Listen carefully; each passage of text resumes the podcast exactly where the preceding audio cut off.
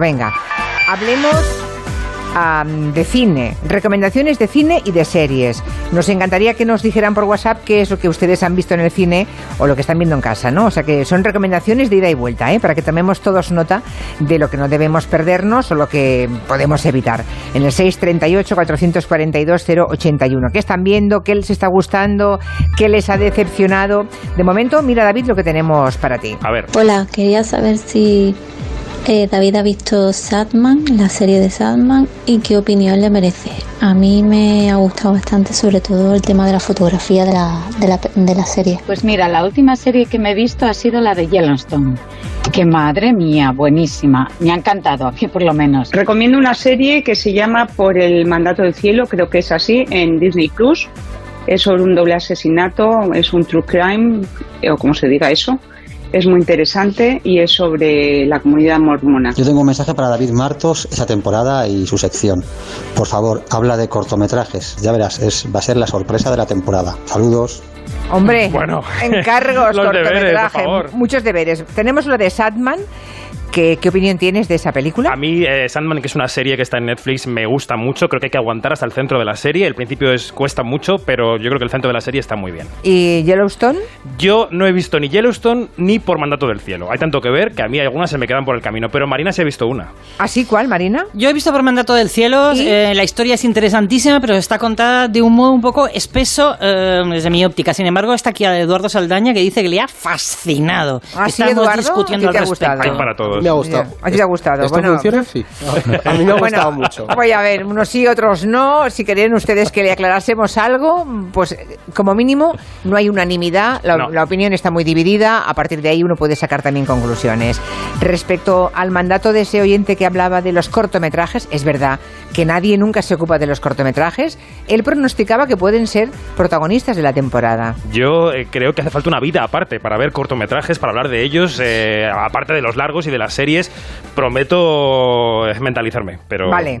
a ver, a ver qué pasa. Bueno, seguimos escuchándoles ¿eh? en el 638-442-081. Sigan enviando mensajes, preguntas, comentarios de lo que han visto para prevenirnos o al contrario, para animarnos a, a que lo hagamos. El rey emérito, eh, el rey Juan Carlos, está siendo Sí. protagonista esta semana ¿eh? por temas de serie. Sí, es el protagonista de un documental que no voy a recomendar. Tú también lo has visto, Julia. Sí, sí. Y, ¿Por qué no lo recomiendas? A ver. Pues no lo recomiendo porque me parece pretencioso. Me parece que hay testimonios de periodistas que hace tiempo que no trabajan demasiado y que amenazan con revelar las verdades que van a hacer derrumbar esta democracia y no lo hacen. Y que hay una novedad que son unos audios del rey con Bárbara Rey, que es pintoresco lo que se escucha, pero que hoy en día ya no tiene tanto valor. Yo creo que nos han vendido una mercancía un poco averiada. Esto lo dirige el periodista Santiago Costa y se llama Salvar al Rey. Todos los poderes del Estado se confabularon porque entendían que si se caía la monarquía, se caía todo lo demás. Salvar al rey significó salvar la democracia. La música, lo Gloria Serra, ¿no? Nuestra compañera, una cosa un poco como tremenda, pues ya, al final... ya. O sea, tú quieres decir que es decepcionante, que no te cuenta más, más de lo que ya sabías, ¿no? Exacto, y además le dan voz a Mario Conde, que es un tramo en el que sales tú, además en el documental. Bueno, eh, porque le entrevisté en el año 89, Sí, sí, sí. claro. Sales de archivo, digamos. Sí, sí, se hago en un archivo, sí. Sales de archivo. es lo que tiene la edad, que se hago en los archivos. Bueno, a, a mí no me pareció tan mal como a ti el documental. Me falta el tercero, ¿eh? he visto solamente dos, así que, pero es verdad. eh, Pues el tercero es el de la parte de las corruptelas últimas de la última década. Ya, vale, eh, vale. Ya te lo sabes. Suscribo que todo lo que cuentan lo sabíamos ya. Lo que ocurre es que ordenado cronológicamente y todo junto resulta impactante porque dices, madre mía, qué vergüenza cómo eh, los medios de comunicación de la época tragamos sin rechistar lo que estaba a la vista de todos. Pero en fin. Tampoco nadie dice allí, eh, lo siento, me he equivocado, no volverá a ocurrir. No, es verdad, Nadie nadie, hace propósito de enmienda. Bueno, se hace con el presente y a saber si ahora no estaremos haciendo lo mismo respecto a otras Seguro, personas. sí. Bueno, ¿y la película que sí quieres recomendar cuál es? Pues una comedia agridulce que no tiene más pretensiones que las de entretener, que me parece que eso ya está muy bien. Se llama La vida padre, no tiene nada que ver con el rey Juan Carlos, aunque él sí está en la película de alguna manera. Mira, dirige Joaquín Mazón, protagonizan Carra Elejalde y Enrique Auquer. Es una comedia sobre cocina ambientada en Bilbao, suena así. Atención cuadrilla, todos a sus puestos, empieza el show. Buen servicio a todos, vamos, vamos. Buenas noches, Miquel. Espero que hayas. Bueno, este que habla en el tráiler es el personaje de Enrique Auquer, que es un chef de alta cocina. Su padre era un chef de cocina tradicional vasca, que es Carlos Lejalde, que un día desaparece en la ría de Bilbao, después de que el rey vaya a cenar a su restaurante y haya un incidente con unas ranas y tal, y él se tira a la ría y desaparece. Y luego se reencuentran años después Ah. el cocinero tradicional que es Carra y el de vanguardia que es Enrique. Yo es y, que- y esa colisión pues tiene su gracia. Ya, o sea que es una comedia divertida. Sí, sí, sí, está bien. Yo es que es, mm, ah, tengo una debilidad con Carra Lejalde. Es maravilloso. Me gusta tanto todo lo que hace. me lo- es que me lo creo en Y es todo. tan sincero Puede hacer de entrevistas. un amuno, de cocinero, de lo que quiera. Eh, sí. me gusta mucho. Vale, pues nada, La vida padre. La vida re- padre. la recomendada. Muy bien. Bueno, mañana empieza la edición número 70 del Festival de San Sebastián. Decía un oyente por aquí, quiero ser la maleta de David Martos, que acaba de volver de Venecia y ya se va a San Puede ser Sebastián. ¿no? persona que lleve mi maleta, también Ah. es interesante. También, 70 años de festival, un aniversario por tanto redondito para este festival que desde luego es el más importante que tenemos en España y uno de los más importantes del mundo. Pero dices David que arranca con algunas malas noticias, ¿no? Sí, con tres. La primera, que Glenn Close iba a ser la presidenta del jurado y ha dicho que no por emergencia familiar. No sabemos realmente cuál es, se ha disculpado mucho, el festival está muy angustiado y se lo han dado el cargo al productor Matías Mosterín, que no es nada conocido, iba a estar en el jurado y le ha caído la responsabilidad de presidirlo. Muy feo, ¿eh? No sé qué Sí. tipo de emergencia familiar será. Yo entiendo que debe ser grave, Pero, porque si no es muy feo, sí. A unos días, nada, a, una- a, a 48 horas antes de empezar me parece muy feo. Bueno, sigamos. Y las otras dos noticias malas tienen que ver con dos películas de sección oficial y tienen que ver con el sexo, con el lado más escabroso del sexo. Empezamos con una película que se llama Pornomelancolía, es una película argentina que retrata la vida de un, él se denomina un sex influencer mexicano, Anda. que se llama Lalo Santos. Va, de espaldas, sacando el colito y volteame a ver. Suelta el brazo, suéltalo. Bueno, está dirigido por un chico que se llama Manuel Abramovich y Lalo Santos ha anunciado en Twitter en un hilo muy largo que no va a acudir a San Sebastián porque no está de acuerdo con cómo se hizo la película. Anda. Él dice que tenía depresión y que el, el equipo de la- del rodaje se aprovechó de su situación.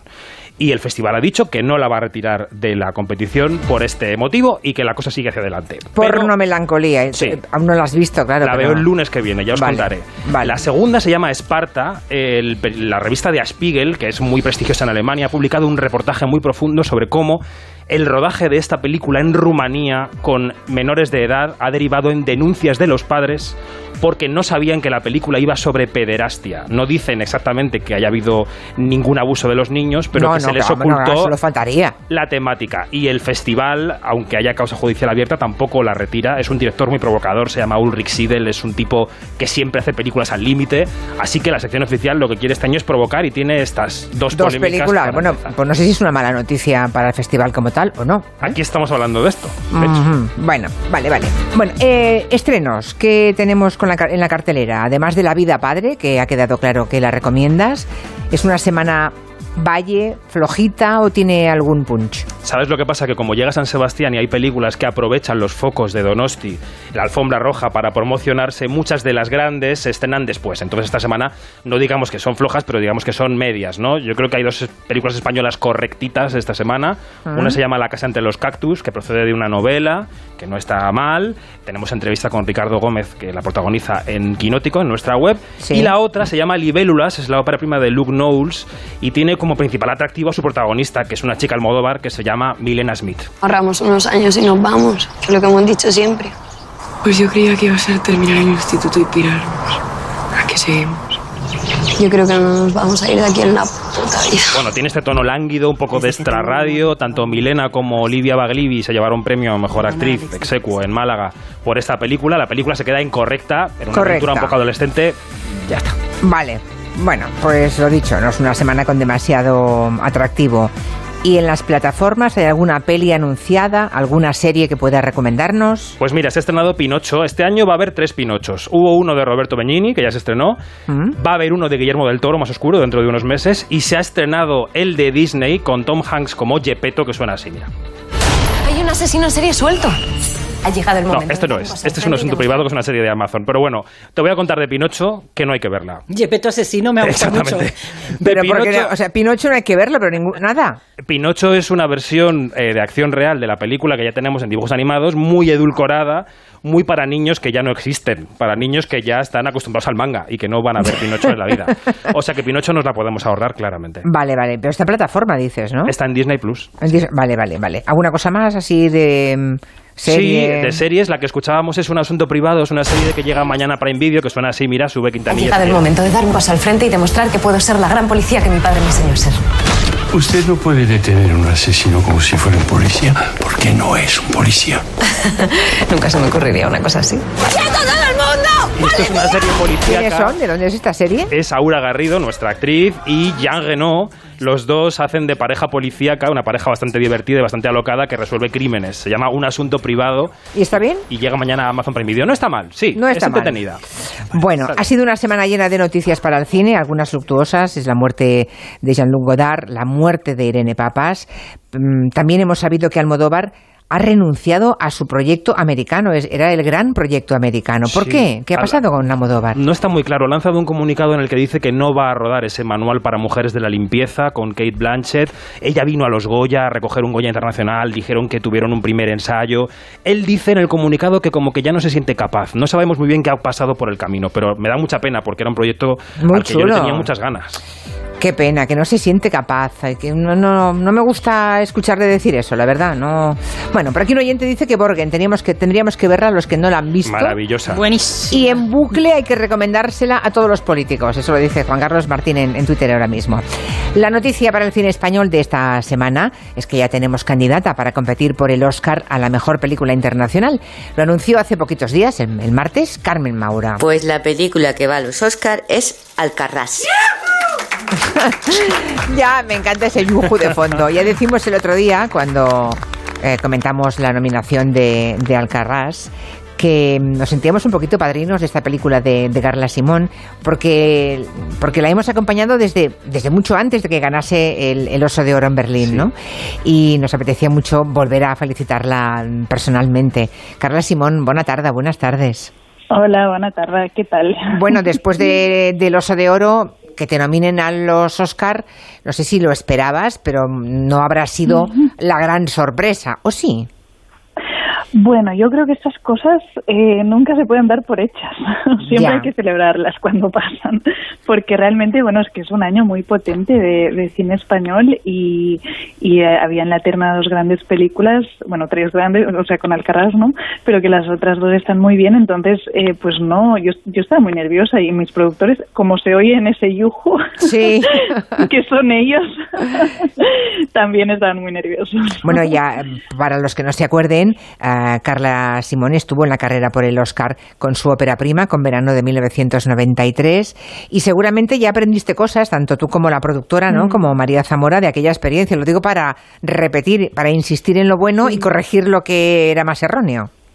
Sí, totalmente. Es que es una cosa muy, eh, bueno, es, es como se dice en una carrera realmente, ¿no? Y hay que ir haciéndola poco a poco y sobre todo estar bien acompañado. Y creo que con eso, eh, pues tenemos suerte de, ¿no? De tener esa experiencia previa y de poder ahora estar muy bien acompañados con, con el distribuidor americano que se llama Movie y, mm, y bueno, y estrenar en el Festival de Nueva York ahora en octubre. O sea, como que sí que hay cosas a nivel de estrategia que estamos, eh, bueno, que serán distintas y que creo que pueden como mejorar la carrera que hicimos con verano, que al final no, no pudo llegar a, a- a la shortlist. Que eso además es independiente de cómo sea de buena la película, ¿no? Esa carrera, ese camino. Me contaba David, ¿verdad? David, me has Mm, contado, y ahora lo acaba de recordar también Carla Simón, que se estrena en el Festival de Nueva York, Alcarrás, y decías, ah, David, que esa es una muy buena entrada del mercado americano, ¿no? Fantástica, sí, porque además es la que suele usar Pedro Almodóvar, por ejemplo, ¿no? Y le va muy bien para llegar a los Oscars. Yo creo que Carla y María y el resto de productores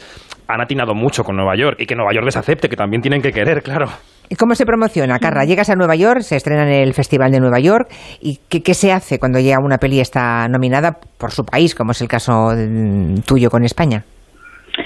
Bueno, pues o sea, el objetivo es que lo vean tantos académicos de Hollywood como sea posible, ¿no? Entonces, pues habrá esto, estas proyecciones en el festival, luego también pues hay que hacer prensa, evidentemente, para que vaya sonando la película, y luego también hay como pases privados para académicos, como se hace también aquí, aquí para la academia, ¿no? Y luego de ahí nos, nos vamos a Londres, porque eh, también se estrena en el Festival de Londres y ahí también hay muchos académicos de Hollywood que viven ahí, ¿no? Entonces, bueno, pues es como viajando y ir haciendo pases de la peli. Pero bueno, hay que ir llamando uno por uno, ¿no? Fulanito de tal, oh, me gustaría que viera mi película. Es que es un camino que hay momentos que debe ser difícil, complicado, pesado y en algún momento hasta aburrido, supongo, Carla. A ver, sinceramente, como cineasta, nosotros, o sea, nuestro trabajo es hacer cine. Claro, no, claro. No, promocionarlo todo el Claro, es lo que estoy pensando, ¿no? Pero luego, pero al final, curiosamente, luego, si no vendes, em, si no tienes un buen marketing, nadie se entera, de modo que te toca hacerte de tu personal relaciones públicas, ¿no? Y de tu cine. Un poquito sí, pero bueno, o sea, es, a ver, es bonito también, ¿no? Porque traba, o sea, viajas, conoces gente, tal, pero sí que es verdad que a veces, ¿no? Cuando llevas mucho tiempo promocionando una peli, al final eh, estás como todo el rato contestando las mismas preguntas, ¿no? Ya, claro. Y llega un momento que solo piensas en sentarte en tu casa y escribir. ¿Crees que somos poco originales los periodistas? bueno, ya Eh, ves. bueno, como mínimo, ahora ya no está- que yo sepa, ya no estás embarazada, Carla, como mínimo. No, ya Porque, no. claro, imagínate que te pilla esto de ocho meses, ¿no? Es que cuando, No, claro, es que cuando viniste aquí al estudio de Onda Cero, estabas... Estaba muy eh, embarazada, Pero sí. embarazadísima, estabas a punto, ¿no? Sí, sí, sí. Como mínimo ahora tu criatura ya ha nacido, ya te lo has llevado incluso al Festival de Venecia, ¿no? Sí, sí, sí. Claro, ahora va a viajar conmigo. O sea, vamos a tener un niño con un jet lag eh, permanente. Pero bueno, te- ¿Qué como va? ya es... El día y la noche se confunden ahora. Clara, el jet lag lo tendrás tú, Clara. Sí, el. Carla, el niño te aseguro que no va a tener ningún problema. El caso es que lleguemos al 21 de... ¿Es el 21 de diciembre, David? Cuando sale la shortlist. Ese día sabremos que 15 películas pasan como la primera barrera, digamos. 15 películas el 21 de diciembre. Y luego hay otra vez... Hay otra vez mm, otro cribaje y quedan cinco, ¿no? Las nominadas son el 24 de enero. Vale, vale.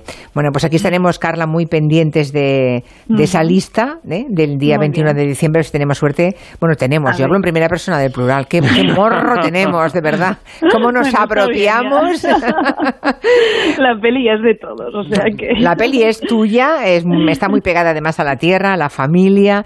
Eso es lo único que creo que quizá, no sé si en América esto los académicos van a entenderlo como los de aquí. Puede que No sí, ¿no? sé. Eh, ojalá, ¿no? O sea, esto es la duda que realmente uno no puede saberlo hasta que no lo veo Ya. con el público de ahí, ¿no? O sea, como ahora sí que hemos estado estrenando la, la película en varios países de Europa y, y mi, o sea, mi sensación hablando con los periodistas y haciendo coloquios con, con el público y tal es que realmente sí que la gente conecta igual Conecta. que aquí, ¿no? Bueno. Sí, pero vamos a ver qué pasa ahí, claro, lo sabremos ahora en, en Nueva York. Pues nada, vamos a ver qué pasa en Nueva York y estaremos muy pendientes de- del futuro de Alcarrás. Carla Simón, Muchas gracias. un pato, un beso muy grande. Un pato, que vaya muy bien. Hasta pronto. Chao, chao, chao. Adiós. Bueno, pues nada, que... mm, Me voy que al coche. que eh, ¿Te vas, ¿Cómo que te vas en coche? Me voy al Ah, bueno, coche. Porque vas a, San Sebastián. ¿Pero ya duermes allí esta noche? Duermo por el camino porque, eh, voy a confesar una cosa, eh, la crisis energética de la que te hablarán ahora mis compañeros del orden mundial hace que las noches de hotel en San Sebastián estén especialmente caras. Así que esta noche duermo en Vitoria de Camino, que es una ciudad maravillosa. Pero luego en San Sebastián duermes en San Sebastián. Allí el festival tiene O la cada día te gentileza... vas a Vitoria. No, tiene Ah. la gentileza de mm, proveernos de una habitación de hotel. Ah, bueno, claro, es que debe Hay estar que muy buscada la habitación, claro. Claro. Hay un- claro, claro, claro. Pues nada, buen viaje y ya nos irás contando desde San Sebastián. Un beso fuerte. Un beso, hasta luego, David.